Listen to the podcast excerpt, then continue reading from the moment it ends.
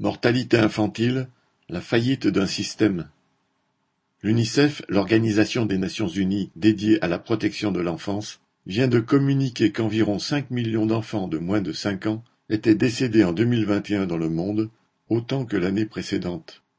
Cette mortalité infantile avait été réduite dans la première décennie du XXIe siècle, mais depuis 2010, les progrès se sont arrêtés, conséquence de la crise mondiale de 2008 et de ses séquelles à long terme.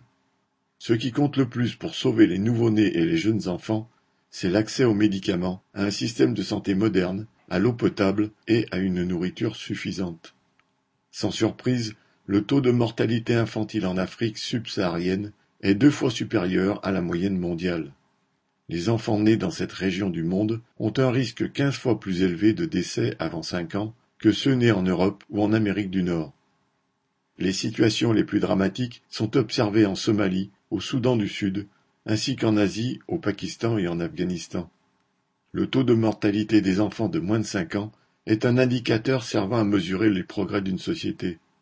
En l'occurrence, il mesure l'incapacité du capitalisme à faire bénéficier l'humanité des progrès des sciences et des techniques. Lucien Détroit